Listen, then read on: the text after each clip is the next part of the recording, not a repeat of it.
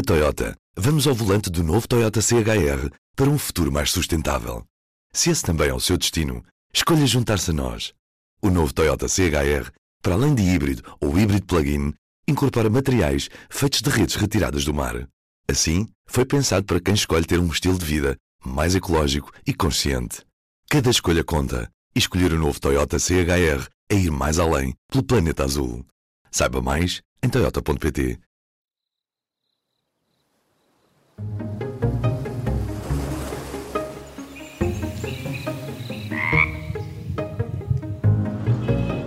Este é o azul.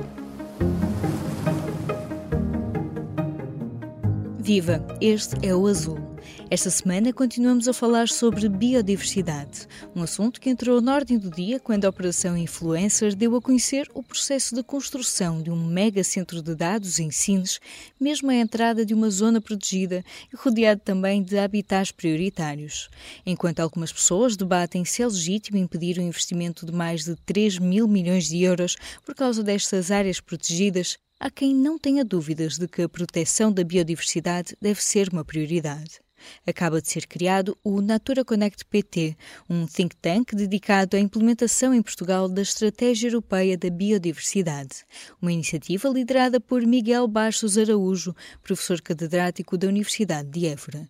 A 21 de novembro, o think tank Natura Connect PT teve a sua primeira sessão. Reuniu em Évora representantes da administração pública, empresas, universidades e também organizações sem fins lucrativos em áreas como o ordenamento do território, conservação da natureza e tutela e gestão do património natural. O objetivo? Um diálogo entre os diferentes atores para identificar barreiras e facilitar as mudanças que são precisas para cumprir as metas definidas pela União Europeia em matéria de biodiversidade. Eu sou a Aline Flor e neste episódio do Azul converso com Miguel Bastos Araújo, especialista nos efeitos das alterações climáticas na biodiversidade, galardoado com o Prémio Pessoa em 2018. Professor, por que é tão importante haver um think tank sobre biodiversidade neste momento? Eu talvez uh, começaria por dar um bocadinho de contexto. E o nome Natura Connect não é inventado por nós. Portanto, o Natura Connect é um projeto europeu, uh, tem vários parceiros, e, e que pretende auxiliar uh, os diferentes países da, da, União Europeia e a própria União Europeia a definir prioridades de conservação de modo a cumprir os objetivos da Estratégia Europeia de Biodiversidade 2030. Portanto, essa é uma estratégia, é o compromisso da União Europeia para a conservação da, da biodiversidade, que tem vários, que eu já direi agora a seguir, mas que além de ter, é um projeto de investigação, portanto é um projeto que tem uma grande componente de análise de dados, de grandes bases de dados de biodiversidade e que pretende identificar essas áreas importantes.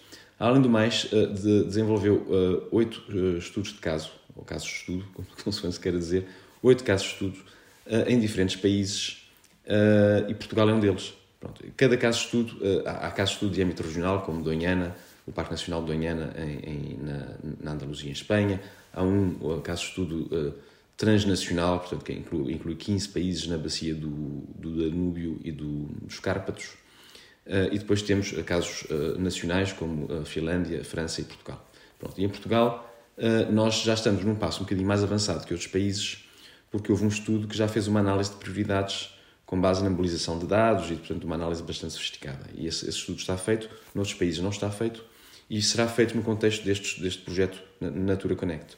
Portanto, nós, o que nos interessa, dado que grande, muitas análises eh, já, já, já, já foram feitas, o que nos interessa é discutir como é que se vai implementar, eh, como é que se vão implementar os objetivos eh, da Estratégia Europeia de Biodiversidade.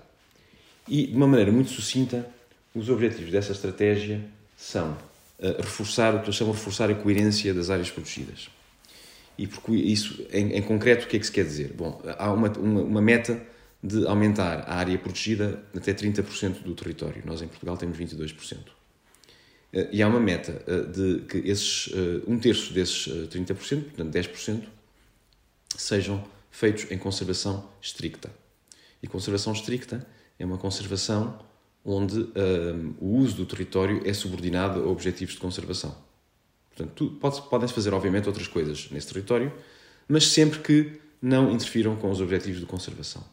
Ou seja, estamos a falar de áreas uh, classificadas Nós em Portugal temos, se não falha a memória, 0,17% no território nacional continental, 0,17% em, em, em conservação estricta. Portanto, temos, digamos, um grande desafio para chegar a esses 10%.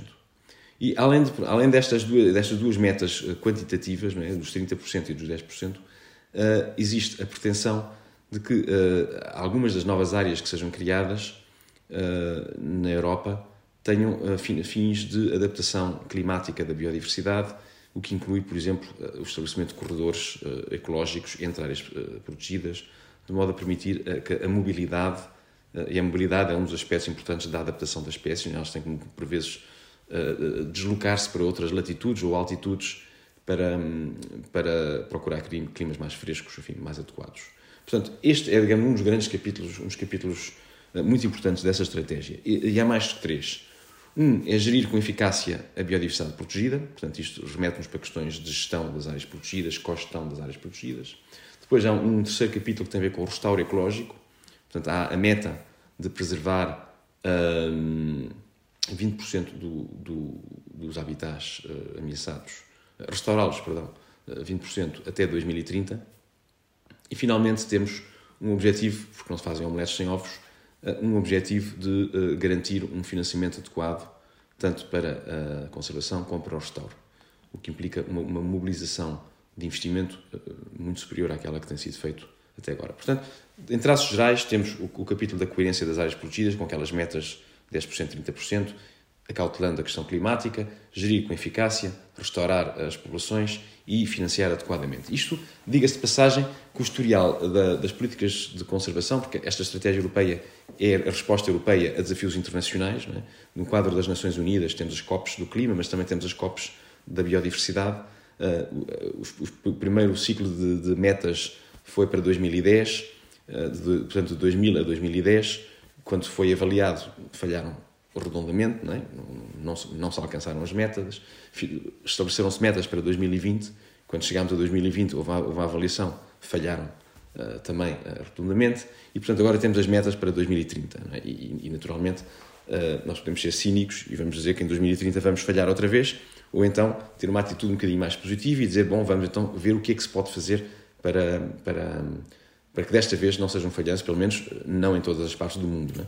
É? E, portanto, a Europa tem aqui um, um objetivo de liderança pelo exemplo. É? Ora, ora, isto não é fácil. Não é fácil. Em, em países como Portugal, em concreto, e, e, e agora remetemos àquele primeiro objetivo da conservação dos 30% e dos 10%, nós temos um país onde 3% do território é público e 97% é privado. Portanto, nós até temos alguma tradição de fazer áreas protegidas em território privado e a gestão acaba por ser uma gestão regulatória. É? Nós impomos uma série de regulamentos e limitamos os usos uh, que se possam fazer do território. Se alguém tem uma casa numa área protegida, enfim, poderá eventualmente não poder construir, não poder plantar uh, uma floresta de produção, não, enfim, não fazer uma série de coisas. Ou fazê-lo só mediante um processo burocrático que é um bocadinho mais complexo do que no, no resto do, do, do, território.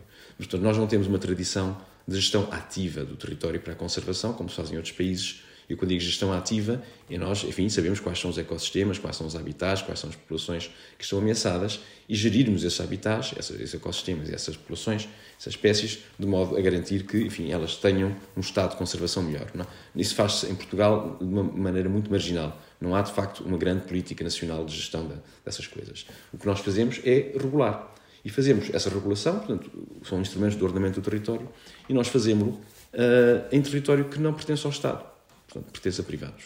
E aqui há, uma, há um problema de conceito. Não é? A biodiversidade é, na sua maioria, um bem público. Beneficia toda a gente. Um país biodiverso, um planeta biodiverso, é a essência do, é, é a essência do, do conceito de bem público. Ora, quando esse bem público está num território privado, um, o privado pode não ter interesse em gastar dinheiro a preservar o bem público. Não é? e, há, e, e, em casos como Portugal, é? o abandono uh, dos campos não, é? não gera necessariamente mais bem de biodiversidade. Pode gerar se for gerido e bem gerido, mas não é automático que o abandono no território gere biodiversidade. Portanto, temos aqui um problema. É preciso gastar dinheiro na requalificação, no restauro e na conservação do nosso património natural, que é um bem público, mas que está maioritariamente em território privado. Portanto, isso gera a necessidade de haver um think tank. Isso gera a necessidade de sentar as pessoas à mesa, de criar um fórum de debate. E porquê este think tank e porquê nestes moldes? Bom, várias pessoas que me contactaram e disseram, ah, eu nós gostávamos de participar. Uh, participar, ir ouvir o que, o que se vai dizer no think tank. E nós em Portugal temos muitos fóruns uh, públicos de debate, mas nós o que consideramos ser importante, além desses fóruns públicos de debate que também teremos, foi gerar um espaço de fórum privado de debate. Um fórum privado, as pessoas, toda a gente tem, tem, tem debates privados ali no café, mas, uh, e em casa, e com os amigos, mas aqui não, isto é um debate estruturado, tal como é nos debates públicos, mas à porta fechada. E porquê? Porque estamos a falar de pessoas que, no fundo, eh, eh, somos todos pessoas e somos todos personagens, não é? Eh, sobretudo as pessoas que desempenham cargos públicos são personagens, assumem uma personagem. E quando estão em espaço público, desempenham esse papel, essa personagem. O que limita muito o seu envolvimento a um nível mais, mais profundo. Então, nós conscientemente adotámos um modelo. Esta reunião tinha 17 pessoas, foram convidadas 19, tivemos algumas faltas. Portanto, 17 pessoas quase todas elas com responsabilidades uh, em diferentes aspectos de política de conservação, tanto na esfera pública como na esfera uh, privada, portanto, empresas, como na esfera das ONGs, como no meio académico. Não é? Portanto, foi, no, no, fundo, a ideia é criar um ambiente, uh, um ambiente onde as pessoas possam dizer o que lhes sai na real gana, para usar assim uma expressão um bocadinho mais, mais popular, e sem medo de ser mal interpretado, sem medo de que tenham associações e que depois ponham cá fora alguma notícia sobre o que eles disseram. Portanto, nós adotámos a regra de Chatham, que é, eh, basicamente, pode-se falar sobre o que se falou no, no, think tank, mas não se pode dizer quem disse. Portanto, isso protege as pessoas uh, e, e, permite, portanto, criar esse, esse ambiente de confiança, de proximidade, uh, onde se podem, portanto, falar destes temas, que são temas muito difíceis, não é? São temas muito difíceis. Sim, e quais são as questões que nestes primeiros tempos, assim mais especificamente, estão a ser abordadas? Nós estamos a falar aqui de questões uh, relacionadas com uh, territórios específicos ou espécies específicas. Como é que se delimita, digamos, as prioridades dentro do chapéu de que é a conservação da natureza e da biodiversidade? Nós, nós uh, temos planeado fazer três reuniões do Think Tank, portanto, uma por ano, digamos esta agora ainda de 2023. Em maio de 2024 teremos a segunda e depois haverá uma em, em, em 2025. Nós, nesta reunião, o que fizemos foi procurar fazer um mapeamento colaborativo uh, das barreiras à implementação da, da estratégia. Já existe um, um levantamento de barreiras feito por nós, que inclui uh, coisas como lacunas de informação biológica. Eh, nós, por exemplo, é impensável que o Ministério das Finanças e da Economia faça a gestão da economia sem dados estatísticos sobre a economia. É? Nós, em biodiversidade, temos eh, lacunas de informação eh, muito importantes e esse é um dos aspectos que, que consideramos ser importante. Em termos de política de conservação, as alterações climáticas, curiosamente, têm estado arredadas. Faz-se a política de conservação assumindo um mundo estático, não, não, não entendendo que as espécies e os habitats vão se deslocar e já estão a em, processos dinâmicos forçados pelas alterações climáticas. Isso não é exclusivo de Portugal, é, é internacional, mas, portanto, é, um, é, um, é uma das barreiras. Depois temos, como eu já disse há pouco, uma prevalência de gestão passiva eh, do, do território e da conservação da, da, da, natureza, recorrendo a instrumentos de regulação mais do que portanto, uma gestão ativa do território, o que é impossível no contexto da, do restauro ecológico, por exemplo. Uh, depois temos problemas relacionados com a fraca articulação intersectorial e interministerial, tanto em terra como no mar. Uh, nós temos, um, por exemplo, um Ministério que pode estar a gastar dinheiro a conservar um, recurso natural e depois temos um Ministério que vai a seguir e destrói esse recurso natural.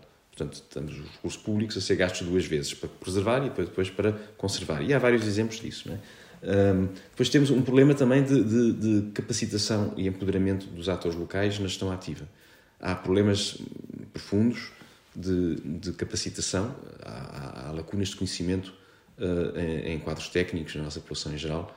Uh, por exemplo, só, só para dar um exemplo que toda a gente conhece, mas enfim, nós não temos uma formação em arboricultura. É? Não, existe uma lei do, do, do arvoredo urbano que, que diz, enfim, que, que, determina que as podas têm que ser feitas de determinada maneira, mas não há muita gente que saiba fazer essas podas. E, e não existe uma formação nacional uh, para treinar pessoas nessa área. E isso, é, no restauro ecológico, quando houver pacote, eh, um pacote financeiro que suporte a nova lei do restauro ecológico que está em discussão e que será aprovada em breve, eh, nós teremos. Esse problema vai surgir de uma maneira gritante.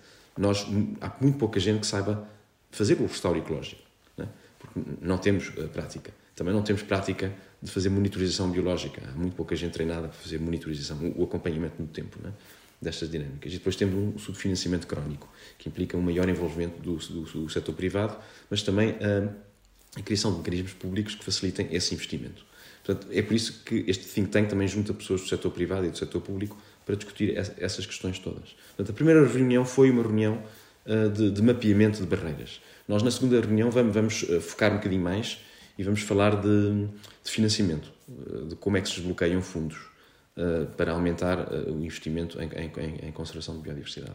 E o terceiro, a terceira reunião ainda não está definida exatamente para onde vamos, mas depois temos, além disso, vamos ter quatro ações de capacitação para, para, para técnicos da administração pública, privada e, e municipal, uh, e vamos ter uh, três, uh, digamos, reuniões públicas dirigidas a setores-chave da, da conservação da natureza. Eu posso dizer desde já que o primeiro será focado para as autarquias, nomeadamente como é que a estratégia de biodiversidade pode e deve afetar os PDMs e a revisão dos PDMs que estão em curso. É? Portanto, vamos tocar em vários aspectos, tanto no registro privado para desbloquear ah, algumas incapacidades, alguns, alguns, alguns parcos fluxos de comunicação entre agentes que deveriam falar mais entre si e, portanto, temos que criar este espaço, que é um espaço privilegiado, porque é um espaço informal, não é um espaço organizado por uma, por uma universidade, não, não tem, enfim, as pessoas podem dizer o que quiserem. Isso é bom. E depois temos uh, reuniões públicas, mais num, num, num, formato mais clássico, e depois temos estas ações, estes workshops de capacitação para ajudar as pessoas, um, em termos práticos, a responder a alguns dos, dos desafios. Portanto, essa é a nossa visão. Sim. Uma das questões que, se calhar, até puxando mais para a atualidade, penso que esta descoordenação, não só descoordenação, mas desencontros de interesses, viu-se muito agora, por exemplo, com estes processos é, da Zona Industrial de Sines, que foram identificados na Operação Influências e que mostram, e mesmo o debate público que se fez à volta disso, mostram muito esta completa subordinação da conservação da natureza aos interesses económicos. É possível compatibilizar esses, esses interesses? É, é assim, é, quando existem interesses hum, divergentes, hum, a melhor solução não é necessariamente uma média. É preciso fazer opções. Uh, uma média entre, fazer, entre ter um parque industrial e ter um parque natural uh, não é nem parque natural nem parque industrial. É, é uma coisa que, que acabará por não ser ideal para nenhum dos, para nenhum dos, dos segmentos. Eu não conheço em detalhe o processo uh, associado, portanto, eu não posso pronunciar nem sobre as questões jurídicas, aliás, eu não sou jurista, uh, nem sequer sobre os aspectos mais, mais detalhados uh, de todo o processo. Eu, eu, uma primeira pergunta que eu me faria é em que medida é que não haveria uma alternativa à colocação do, do data center? É? Tinha mesmo que ser naqueles, naqueles territórios onde havia lagoas temporárias que são classificadas pela Diretiva Habitats como prioritárias, e os ursais que não estavam dentro, digamos, da, da zona, uh, da zona classificada, estavam ao lado, mas que eram eles próprios habitats uh, protegidos. Uh, portanto, havia ou não havia alternativa. isso eu sei que os, aqueles, aqueles terrenos eram do Estado. Portanto, havendo um grande capital privado, um grande investimento privado para criar um data center, é necessário o Estado estar a ceder, terrenos com valores de conservação para isso. Não pode essa empresa adquirir esses terrenos uh, que estejam de, na, na, em posse de, de, de, privados, portanto, isso seja parte do seu investimento, uh, eu não sei, não é? portanto, eu, eu, eu, não acompanhei o processo. Mas a primeira pergunta que eu faria é: havia ou não havia alternativa à, à localização daquele data center? Possivelmente haveria com custos maiores, é? Mas a questão dos custos é importante, porque esta, esta análise de custos um, ehm, só é favorável à destruição dos habitats se destruir os habitats for barato. Portanto, se o terreno é, cedido pelo Estado, se o terreno é adquirido a, baixo custo e se uh, não há uma consequência demasiado gravosa para a empresa de destruir aqueles habitats, uh, se calhar é mais, é mais interessante construir, fazer o um investimento naquele território do que no território ao, ao lado, uns quilómetros acima ou uh, para leste, uh, pronto, que tem condições diferentes e que implicam um investimento maior tanto na aquisição como eventualmente na, estando mais, mais longe do mar, eh, em termos de, de, canalizações para aceder à água fresca, etc. Mas quer dizer, isso são custos de investimento, não é? Portanto, aqui parece-me que há um rebate, há um rebate, há um, há um, desconto que é feito no custo de, de investimento total, visto, visto assim à distância, porque eu não tenho conhecimento aprofundado, parece que há um desconto que é feito à, à base da dilapidação de um património que é de todos, portanto, do tal bem público. Eu, é assim, eu tenho uma, uma visão um bocadinho, um bocadinho radical, digamos assim, em relação à, conservação da natureza e à compatibilização com, com os outros usos, uh, que consiste de que, em princípio, a opção por defeito é se estando nós num espaço classificado, uh, a prioridade é a, a, preservação dos bens que levaram à, à, à classificação daquele espaço. E, portanto, só em, em circunstâncias muito excepcionais, e a, excepcionalidade não é o interesse privado de uma grande empresa, que naturalmente coincide com, com o interesse público, né? porque essas grandes empresas geram desenvolvimento, geram emprego, geram, geram receita fiscal, etc. Portanto, mas não deixa de ser um investimento privado, com interesse privado, e que pode ter um interesse público, mas não é um bem público. Não estamos a falar de bens públicos, estamos a falar de bens privados. Hum, e, portanto, eu não, eu não considero que, na maior parte dos casos, estejamos perante uma prioridade uh, perante o lado da destruição de um bem público. Ou então, o Estado, que tem os seus mecanismos próprios para isso, pode dizer: bom, a prioridade aqui é criar um parque industrial, temos muita pena e vamos desclassificar isto. Vamos desclassificar isso. Qual é que é a desvantagem da, da desclassificação? Há duas. Uma é, é um processo complexo é um processo complexo e possivelmente uh, iria criar uma reação bastante uh, pouco simpática por parte da, da Comissão Europeia, é? e que iria, iria, iria, iria, haver uma discussão séria sobre a compensação, sobre enfim, as medidas que seriam que fazer para, para, para, para, para compensar pelo estrago feito. Um, e por outro lado, eh, perde-se perde área preservada, o que nos obriga a classificar no outro lado. É? Nós temos estes targets de 30% e 10%. Portanto, se nós tirarmos uma parte das áreas protegidas que já não estão propriamente protegidas, já não temos 22%, temos menos. Portanto, estamos mais longe de chegar a, a, aos 30%. Mas eu penso que por uma questão de seriedade e honestidade, nós temos que perceber que quando se definem metas de 30% de, de espaço protegido, é porque existe a consciência que nós temos vindo a perder a biodiversidade, pelo menos desde os anos 70, de uma maneira muito acentuada, e que queremos reverter essa curva. O, o objetivo internacional com o qual Portugal assumiu compromissos na Europa e a nível internacional, é de reverter a curva de perda de biodiversidade. Ora, isso tem, tem que ter consequências em termos da maneira como nós gerimos, quer dizer, não é fazendo o mesmo que vamos conseguir reverter esta trajetória. Vamos ter que levar a sério a, a conservação. Isso implica responder a uma série de perguntas. Por um lado, há ou não há alternativa? Eu, essa pergunta eu, eu ainda não ouvi feita, eh, pelo menos eu não vi a resposta. Uh, a pergunta filana na minha cabeça ainda, ainda não ouvi ser feita na, na, nos órgãos de comunicação social, mas, uh, e, portanto, eu não, eu, não, eu não conheço a resposta. Há ou não há alternativa? E depois é a questão do preço. Quando as medidas de compensação definidas, por exemplo, pela APA, são, uh, são medidas, digamos, uh, fofinhas, que não têm custos maiores, por exemplo, eu vou, eu vou, eu vou dar dois exemplos. Quando foi construída a barragem do Alqueva, que enfim, teve um impacto ambiental extraordinário, é? de uma dimensão extraordinária, uma das medidas eh, de compensação eh, estrela foi a aquisição da herdade da coitadinha perto de Barrancos. Adquiriram-se mil hectares, supostamente para fazer conservação. Mas, efetivamente, hoje é uma herdade, tem, que é um sítio muito interessante do ponto de vista de conservação, e existe turismo, turismo rural, e existe, um, existe uma exploração agropecuária eh, que não é muito diferente das explorações agropecuárias que se fazem noutros sítios. Portanto, e que dá dinheiro, não é? é portanto, não, não, não se vê que o, o objetivo número um eh, daquela, da medida estrela de compensação pela destruição do todo o rio do Guadiana a montante da, da barragem um, tenha, seja levado muito a sério. Também não há verdadeiramente uma comissão de acompanhamento não há um plano de gestão da, daquela área que tenha que ter sido aprovado pela Autoridade Nacional de Conservação da Natureza, não há um acompanhamento desse plano de gestão, não há um controle. Portanto, aquilo, enfim, é, é uma medida eh, fofinha que ainda por cima, com, como é uma exploração agropecuária uh, com, enfim, com vacas mortolengas e tal, uh, bem, bem explorada, mas com, com, possivelmente mais intensiva do que seria necessário para ser uma, uma, uma herdade de conservação, eventualmente até classificada como área protegida. Um, este é um exemplo. É? Depois temos outro exemplo quando discutiu o aeroporto de Montijo, uma das medidas de compensação era criar um, uma linha de barcos para ligar o Montijo a, a Lisboa. É? Naturalmente, isso é uma medida importante. É? Se, se, fosse construído ali um aeroporto, ter um, enfim, reforçar a conectividade com, com, com Lisboa uh, por via fluvial. Muito importante, mas não é uma medida de compensação uh, por ambiental por construir ali um aeroporto. Portanto, eu acho que é preciso o país ter uma, uma, uma, uma conversa muito séria sobre uh, o que são as medidas de compensação, como é que se calculam as medidas de compensação, como é que se calcula o valor da medida de compensação.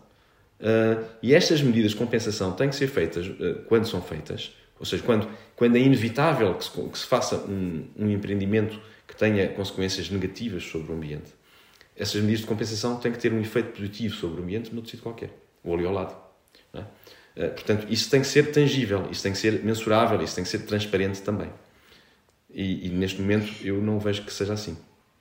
Uhum. E uma das questões, aliás, tenho várias para lhe colocar a propósito do que disse, mas se calhar a primeira, não tendo que ficar especificamente sobre o caso de Sines, mas uma das questões que parece ter sido problemática é a questão do, da informação sobre o território.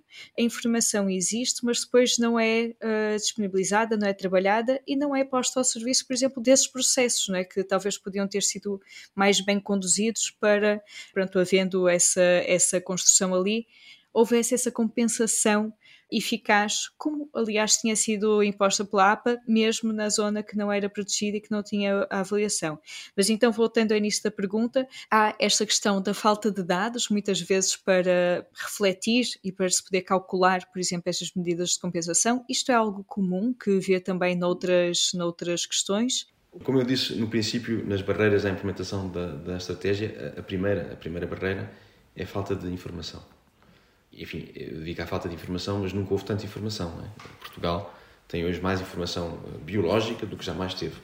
Uh, e, se, e, a trajetória tem sido de, de, de, melhoria. Agora, nós, nós vamos ter que intensificar uh, essa, uh, tanto a recolha de informação biológica como a centralização de dados biológicos. Por exemplo, uma das coisas que eu, que eu referi no, no relatório Biodiversidade 2030, que nós referimos, foi o facto de haver eh, várias circunstâncias onde há projetos, por exemplo, projetos de investigação eh, realizados com fundos públicos, por universidades e centros de investigação, eh, mas não há obrigatoriedade que esses dados que são, que são recolhidos nesses projetos sejam depositados em repositórios digitais públicos, para que depois eles sejam disponíveis. Não é? isso, depende, isso fica um bocadinho ao critério de cada um, de cada investigador, se, se, se liberta esses dados ou, ou se não liberta esses dados. Hoje em dia esse, esse, processo está um bocadinho mitigado, porque as revistas científicas, há muitas que obrigam à deposição em repositórios públicos internacionais dos dados que são usados.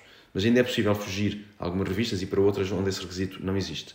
E o que é certo é que quando nós nos debruçamos sobre a, a questões de coincidência territorial, onde existem, foram estudadas por outras pessoas, e que nós, enfim, existe benefício em analisar esses dados, nem sempre esses dados estão disponíveis. Portanto, uma, uma, uma questão muito importante seria haver também mais uma conversa por acaso não, não, não será feita no contexto deste think tank, entre, um, por exemplo, a FCT, que, que organiza o financiamento uh, e financia a maior parte dos projetos de, de, investigação científica em Portugal, e o ICNF, uh, que tem, uh, digamos, a base de dados nacional de biodiversidade, no sentido de um, o, a própria FCT obrigar os investigadores que, enfim, que têm projetos onde existe uma recolha de dados a depositar os seus dados numa base de dados do ICNF.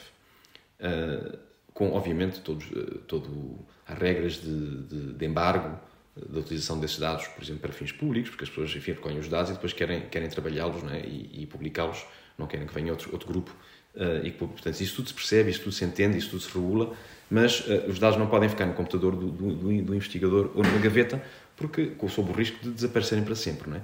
E, e estamos a falar de dados recolhidos com fundos públicos, muitas vezes fundos de centenas de milhares de euros, que, vem, que provém dos, dos, dos, dos, impostos portugueses e dos, dos restantes europeus.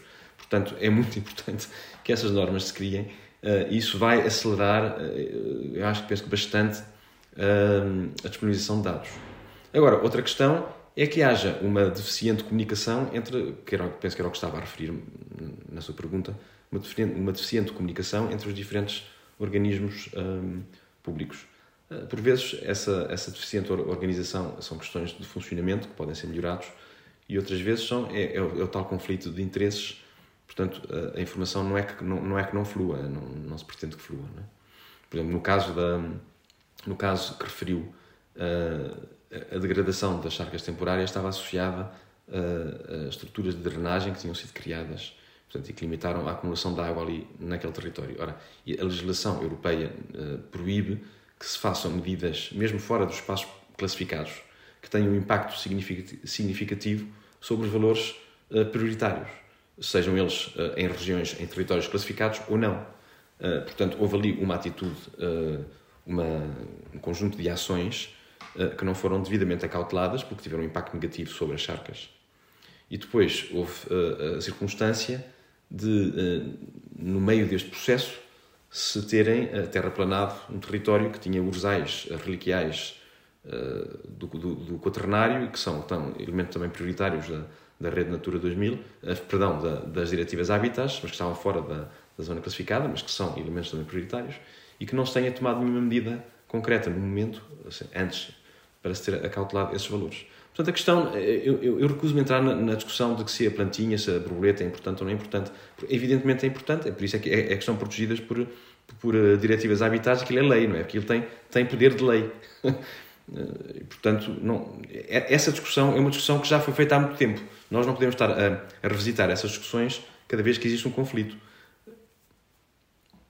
E Outra questão, porque há, pouco falava sobre esta, esta primeira conversa que o país tem que ter sobre as medidas de compensação e ainda antes falava sobre nós temos que fazer opções, não é? De, de em relação à, à, à, conservação de determinado território e às vezes também há territórios onde a compensação não há de ser suficiente e é preciso também fazer essa opção pelo outro lado. E saindo da costa e passando mais para o interior, não é? Nós agora temos um território que se descobriu que tem lítio e também da questão do abate de árvores para construir centrais fotovoltaicas, não é?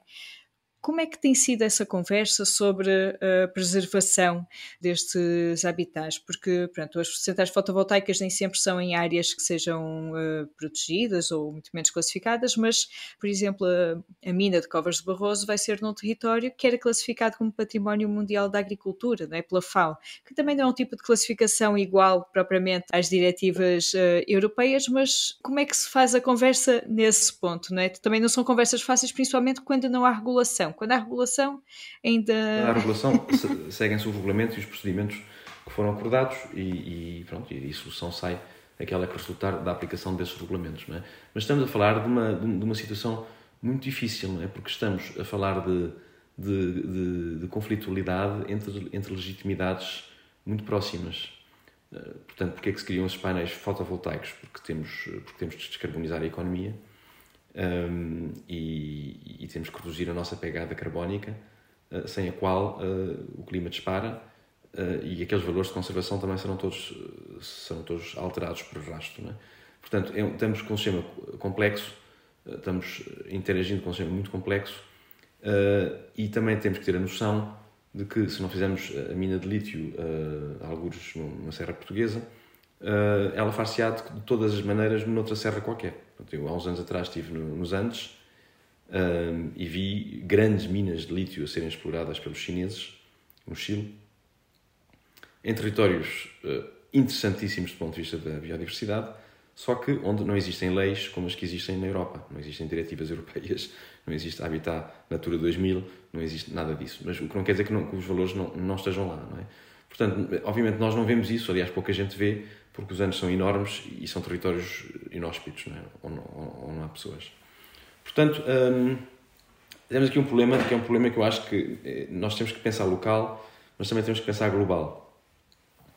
Uh, e, e, eu não tenho uma posição uh, muito negativa uh, sobre a questão do lítio, porque neste momento, quer dizer, nós estamos aqui a falar através de um computador, eu tenho uma bateria de lítio, tenho aqui ao lado o meu telemóvel, todos temos, todos temos telemóveis, todos têm uma, uma bateria de lítio e esse lítio tem que vir de algum lado. Uh, eu entendo que uh, isto, portanto, isto é a visão de uma pessoa urbana que está aqui sentada numa cidade uh, e que não está no território onde, onde será construída a mina de lítio, que era um território que eventualmente era muito bonito e que tinha uma série de, de, de características que podem ser degradadas. Portanto, é claramente uma questão de harmonização de interesses, de discussão com, com as comunidades locais, de ver como é que se faz esse tipo de empreendimentos de modo a, minimizar os impactos, eventualmente não os fazer em algumas circunstâncias onde os valores naturais sejam tão elevados uh, que, que, se sobrepõem ao valor estratégico do investimento no lítio, etc, etc. Portanto, eu penso que, é, é, é, de facto, são, são questões muito complicadas. Por exemplo, eu nunca uh, consideraria legítimo construir uma mina de lítio dentro de uma área protegida, por exemplo. Pela questão que eu, eu disse há pouco, nós temos que criar, nós temos que criar algumas... Neste mundo de incerteza que nós, em que nós vivemos, temos que ter algumas certezas, não é? Eu penso que para, para, para a saúde mental dos portugueses e para a saúde mental das pessoas em geral, nós temos que ter, apesar de tudo, algumas certezas. E, e uma das certezas que nós todos temos que ter é que quando há uma área protegida, essa área está de certo modo blindada à loucura que se passa no planeta lá fora. Portanto, nós temos que ter essa consciência porque é para isso que as pessoas querem as áreas protegidas. As pessoas querem as áreas protegidas como um refúgio de bem-estar e de natureza. Não querem as áreas protegidas para ter uh, uh, uh, minas a céu aberto, seja de lítio, seja de mármore, seja do que for. Querem um espaço onde podem ter, podem fugir dessa realidade a que são sujeitas, que é o mundo moderno. Portanto, é um, é um certo espaço onde o tempo parou. Uh, e são as áreas protegidas e onde se preserva uma biodiversidade que evoluiu durante milhões e milhões de anos e que nós não queremos que desapareça por causa dessa loucura que é o mundo onde nós vivemos. Portanto, é preciso entender isto. Temos de ter algumas certezas. As áreas protegidas têm que estar blindadas. Só em circunstâncias muito excepcionais, socialmente justificáveis, é que se pode desblindar uma área protegida. E se calhar o mais honesto é desclassificar. E então obrigar, obrigar o Estado a ir classificar noutro lugar. Portanto, é, é, eu não estou a dizer que se tenha que fazer isso como, como, como procedimento habitual, não é? Mas, uh, mas se vamos de facto, aliás, o procedimento habitual é não realizar empreendimentos extrativos de grande impacto em áreas protegidas. Portanto, isso devia ser o procedimento habitual. Uh, portanto, em relação uh, aos painéis fotovoltaicos, é um bocado o mesmo. Nós, nós, eu, eu, eu, eu veria com melhores olhos que a prioridade tivesse sido um, usar os telhados das casas deste país para construir painéis uh, fotovoltaicos e possivelmente não seria suficiente para, para, para, o que nós precisamos, mas, mas que uh, um, a prioridade devia ter sido essa. Até porque se reduzem impactos em termos de infraestruturas elétricas, uh, promove-se o autoconsumo, a venda local das pessoas, portanto, as próprias pessoas tornarem-se, elas, as pessoas que têm casas, não é? os, os proprietários de casas serem os próprios investidores, pequenos investidores, que contribuem para o bem global de tentar reduzirmos a nossa pegada, a nossa pegada carbónica, sem prejuízo, naturalmente, que haja grandes investidores que construam uh, centrais solares uh, fotovoltaicas que, que, são, que são necessárias, é? nomeadamente para, para alimentar a indústria, se nós quisermos ser mais uh, competitivos em termos industriais em Portugal, face, por exemplo, à, à China e outros países que têm, que, têm, enfim, que têm uma atratividade muito grande, nós temos que ter um mix energético que seja ele próprio competitivo. Não, é? nós, não, nós temos energia e a nossa energia é verde. Portanto, venha, venha para cá a indústria, porque eh, podem produzir os vossos produtos industriais com impacto eh, ambiental menor do que se for, por exemplo, na China, onde o mix energético é muito, é muito mais uh, alicerçado na, no, no, carvão. Portanto, as próprias grandes indústrias internacionais e aquelas que querem ter uma, um comportamento ambientalmente uh, mais correto podem, na sua estratégia de relocalização que estão em curso, por causa porque o mundo está, está a mudar geopoliticamente, adotar Portugal como um, dos destinos onde se possam vir instalar. Portanto, termos um, um perfil energético uh, sustentável, verde, é muito interessante para, o país, é a estratégia que eu entendo, eu não tenho nenhuma dúvida disso. Uh, agora, também, isso não pode ser feito à custa de lapidar um outro capital que nós temos enorme, que é o capital natural. Miguel Bastos Araújo, professor na Universidade de Évora e fundador do think tank Natura Connect PT. Esta quinta-feira, já agora, o Governo formalizou a adesão ao compromisso de criar áreas protegidas que cubram pelo menos 30% da superfície terrestre continental. Este foi mais um episódio do Azul, o podcast da secção do público sobre ambiente, crise climática e sustentabilidade. Já agora, mais boas notícias. Recebemos o prémio de melhor podcast na categoria de Ciência, Tecnologia e Educação nos prémios PODES, que foram entregues a 12 de novembro. A equipa do Azul também está nomeada para os prémios de ciberjornalismo na categoria de narrativa vídeo digital pelo mini documentário Erosão Costeira. E se daqui a uns anos a nossa praia já não estiver lá? Se quiser dar uma ajuda, pode votar no nosso trabalho no site obciber.wordpress.com. Já sabe, se gostou de ouvir este episódio, siga o podcast na sua aplicação preferida para não perder o próximo.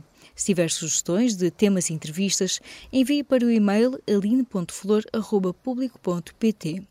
O Público é o único jornal em Portugal com uma secção inteiramente dedicada à crise climática e sustentabilidade. O Azul tem como parceiros a Fundação Carlos Gulbenkian, o projeto Biopolis, a Lipor e a Sociedade Ponto Verde.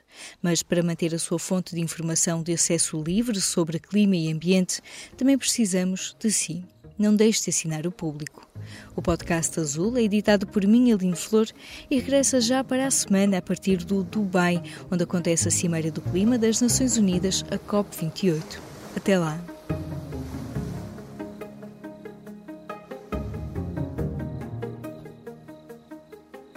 O público fica no ouvido.